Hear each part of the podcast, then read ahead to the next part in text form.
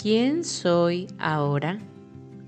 Un tema súper popular en mi generación es el de poner límites y sin duda ha sido de los más retadores para tu servidora, pues siento que he estado experimentando el cambio de estructuras muy marcadas a lo largo de mi vida.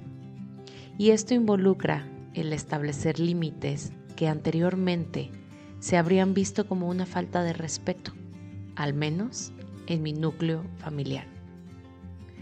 De venir de unos abuelos con la disciplina extrema súper marcada, llena de aquí se hace lo que yo digo y punto, a un cambio lleno de alternativas que me han ido apuntando hacia conocerme realmente y serme fiel a mí y no a un cúmulo de expectativas y normas por cumplir.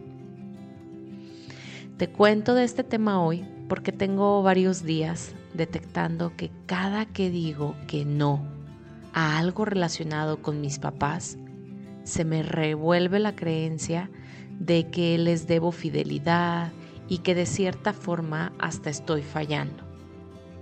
Y eso que he trabajado con ganas las áreas de sanación con mamá y papá, ¿eh?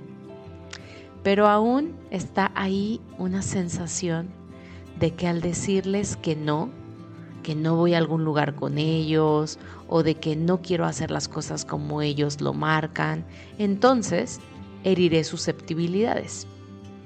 Y sí, no me equivoco. Ellos toman un papel de víctima, hasta de drama, y mi yo más humana se siente culpable, arrepentida y con un desgaste de energía innecesario, aun cuando sé que cada quien es responsable de cómo se siente y de cómo toma lo que le pasa. Creo que el tema de poner límites sanos no es ponerlos como tal, sino el cómo los ponemos y la firme convicción con la que lo hacemos.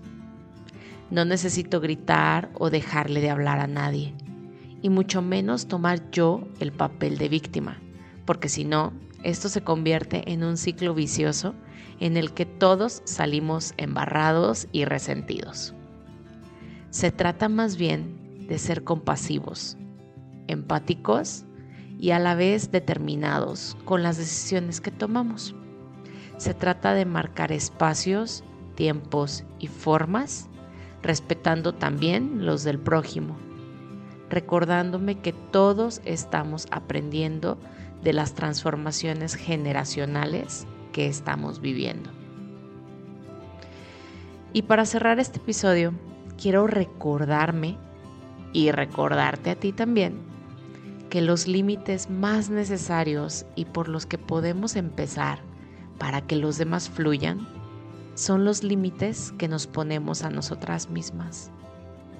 Es decir, respetar mis tiempos de descanso, mis tiempos de trabajo, mi rutina de ejercicio, mi alimentación, poder decir que no a salir cuando mi cuerpo quiere dormir poder decir que no cuando voy a comprar algo innecesario porque sé que estoy ajustando mis finanzas en ese momento.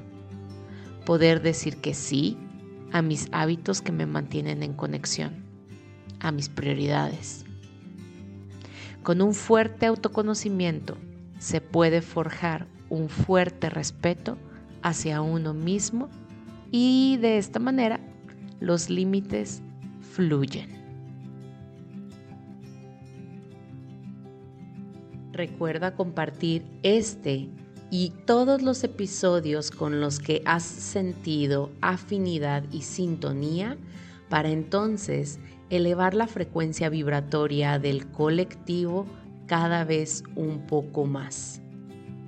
Nos vemos en Instagram o Telegram para compartir dudas y reflexiones. Gracias, gracias, gracias.